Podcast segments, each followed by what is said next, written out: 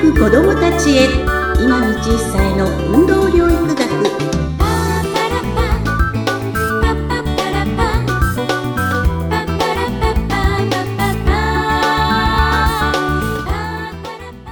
皆さんこんにちは。教育コンサルタントの今道一歳です。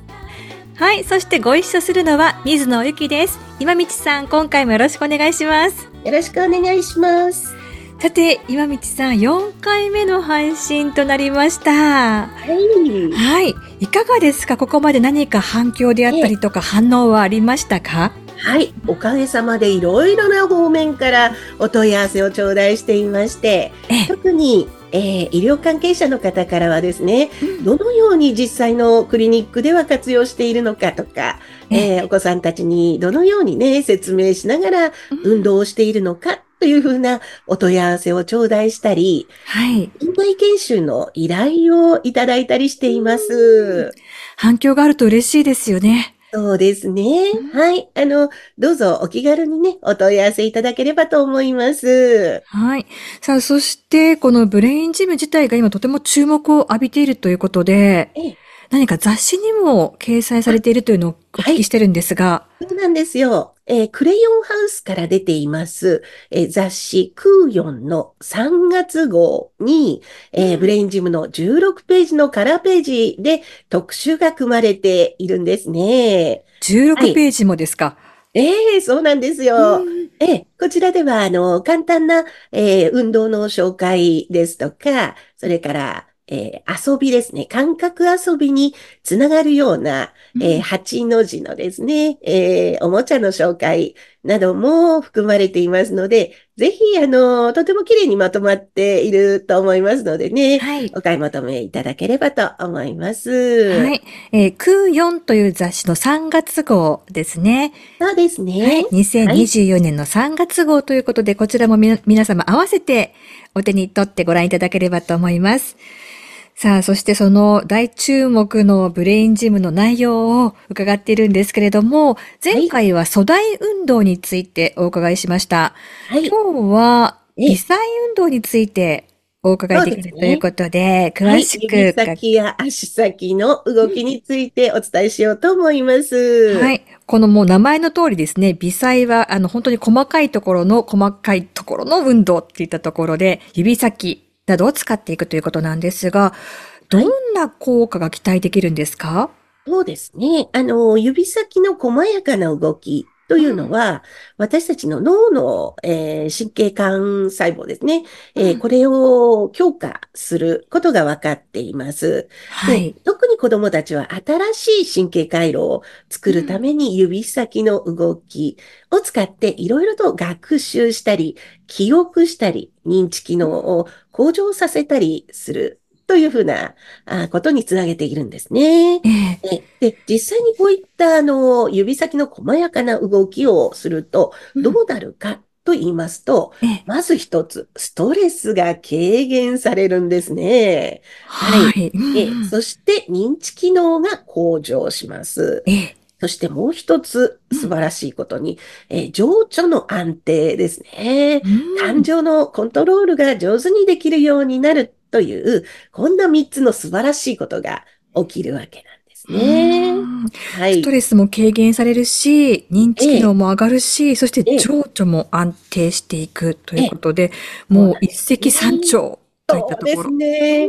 うんはい。ええ、ええ。やはり、あの、セロトニンなどの神経伝達物質というのが、ええ脳内で増えてきますので、神経的な、こう、リラックスですね。心理面のリラックス感とか、それから幸福感ですね。うんえーこれが上がるというふうに言われているんですうね。んはい。あの、今道さん、ええ、ええ。こう、イメージとしてですね、はい。運動をすることで、ええ。リラックスしたりとか、はい。情緒が安定するっていったところが、ちょっとつながりにくいんですけれどああ、も。それはそうですよね。うんやはり何か私たちの生活の中で運動というと、うん走ったりとか、ダンベルを持ち上げたりとかですうんですね。腹筋しなきゃとかね。そうです。腹筋しなくちゃとかね。えー何かこう、筋力アップというところに、あの、えー重きが置かれてるんじゃないかなというふうに思うんですけれども、ええ。これはあの、粗大運動のところでね、少し説明させていただいたんですが、えーこの微細運動は、うん。指先や足先の細やかな動きによって脳を活性化していこうというところに焦点を置いているわけなんですね。えええー例えば小さい頃にですね、砂場で両手でこう、えーお城を作ったりですとか、はい。えーカップを裏返してね、はい。えーそこでね、あの、そこの中にね、詰めた、えー砂でね、いろいろこう、えーごっこ遊びをしたんじゃないかなっていうふうに思うんですけれど、うんうんそういったあの、想像力ですね。楽しく自分の中で、えー物事を作り上げていくというふうな、こういった想像力というのが、こう、気持ちを落ち着ける、ワクワクさせるというね、えー浄土のコントロールとつながる部分になってくるんです。はい。ですからね、ぜひぜひ、こう、楽しみながらですね。ねえはい。あ、そうそう、ちょっぴりいたずらというのも、これ脳が喜ぶサインなので、子供たちとかでしたらね、あの、米びつ、お米のね、えーあの、箱の中をぐるぐるとこう両手で、あの、かき混ぜるなんていう、これちょっといたずらですよね。だいぶいたずらですけどね。はい。ですね。あの、先日も孫が遊びに来た時に、え、そんなことをしながらとても楽しそうにね、あの、ワクワクしながらニヤニヤこう、遊んでたんですよね。で、何をしてるのかなと思ったら、え両手を突っ込んでゴミびつの中でね、あの、盛り上がってました。さあ、もう怒りたくなるんだけれどもええ、少しじゃあ、あの、違った視線で見ると、あ、ええ今、ワクワクしてて、ええ指を動かしてるって思ってあげると、はい。ちょっと怒りも収まるってとこですね。そうなんですね。ですから、ぜひね、こういったあの、えー怒りの感情、不安の感情などが出てきてしまった時には、両手をね、えー動かすというふうな、こういった動作がおすすめになってくるんですね。なはい。あ。の、お水を両手で触るなんていうのも素敵なので、お風呂に入った時に、えーそのようにね、両手を動かすなんていう、そういった動作もおすすめしています。そうすると、この、まあ、微細運動というええ言葉で、運動というところに引っ張られがちなんですけれども、はい。わざわざこう何か運動するということではなくて、ええ日常の中でこうお水を触ったり、砂場でこう指を使ったり、うん。それからまあこうブロックみたいなものをしたりとか、ええ何かこう触ること、掴んだりすることではい楽しいワクワクがあると、これがもうです。微細運動につながってるんですね。つ。ながっていくんですね。は。い。え、あの、お料理などでもと楽しめると思いますね。えお子さん好きですよね。ええ、そうですね。うん例えば、こんにゃくとかがあったとしたら、はい。それをですね、あの、手でちぎるっていう、この動作もすごく楽しいと思うんですよ。うん食感も、はいってかこう、たわええ触った感じもそうなんです食感ですかええね。はい。えええ直角ですね。触覚ですね。はい。触覚の方ですねええこ。れも、うん、育まれますし、うん。そういう意味でね、こう、遊びの中からワクワクが多くなってくると、うん。脳の活性化にもつながりますので、えはい。あまりその、えー運動というところを意識することなくですね、あええ。指先のこう簡単な動きというのが、あーね、微細運動なんだというふうに捉えておいていただけると、ね、専門の方にね、もちろんそれは、あの、お任せすればいいんですけれども、リハビリなどの場合にはね、うん。専門家にお任せすればいいと思うんですけれども、ええ。はい。あの、作業療法などね、細かいことを知らない方でも日常で、えー活用していただけますし、ええ。はい。あのーえー小児科の先生方とかですね、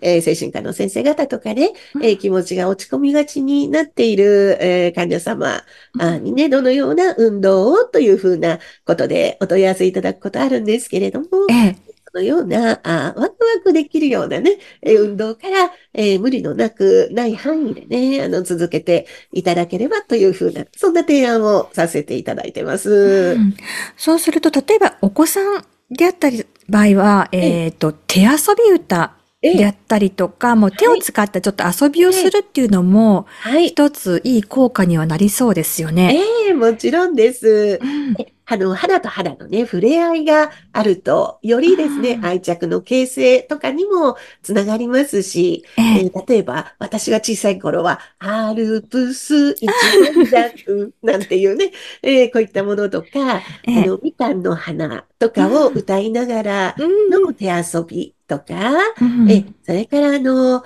えー、お手玉。お手玉しましたね。はい。はい。え、こういったのも微細運動の一つになると思います。え、お箸でね、こうね、あの、お豆を あの、分けるなんていう、こういうのもいいですし、お手玉はね、あの、身近に多分あると思いますから、え、折り紙とかお手玉とかね、はい、こういうのも楽しくできるかなと思いますね。はい、あの、お手玉であったりとか折り紙であったりっていうのは、まあ、ちっちゃいお子さんだけではなくて、ご高齢の方も、気軽に楽しめるし、懐かしい思いで楽しめたりしますよね。そうなんですね。あの、昔の懐かしく楽しく遊んだ時というのをこう思い出すことによっこう海馬ですね、脳の海馬の記憶の中枢のところに、えー、アプローチすることができるので、私たち楽しく経験した運動というのは、いつまででもできるんですよね。えー、ですから、自転車にね、乗ることができた、まあ、方はね、えー、30年経っても自転車に乗るというふうな、こういったことを覚えていますし、はい、お手玉をね、やったことがあるというご高齢の方はね、えー、またお手玉をどうぞとこう渡すと、あって懐かしくね、また、あ指先のトレーニングに使っていただくことができると思うんですね。はい。確かにこう、私が子供が小さかった時に、はい、一緒にあやとりをしたことを今思い出しました。で、親の方が夢中になって、子供が寝てる時に、あれ昔作ったの何だったっけ？っていうのをママ友と一緒にすごくね、思い出しながらやって、それがママも楽しかったっていうのを今思い出したんですが、これが、あの、まあ、昔の記憶につながる脳の刺激と指先を使ってること、で、ワクワクしてること、で、きっとそれが、ああ、イライラっていう時に、ええ。それを収める役に立ってたのかもしれないですね。そうですね。はい。ええ、ぜひね、あの、簡単なあ運動ですので、あまり難しく考えずにですね、ええ、継続して、ええ、実践しやすいものを、え、あの、お使いになってはいかがでしょうか？はい。まあ、あの、薬にね、頼るっていうシーンもあるかと思うんですが、その前の段階としても、あの、まあ、プロの方にもですね、こういった身近なところにヒントがあるといったところをね、お伝えできればなというふうに思いますね。はい、そうですね。はい。ということで、今日はですね、微細運動についてお伺いしてきました。今道さん、今回もどうもありがとうございました。ありがとうございました。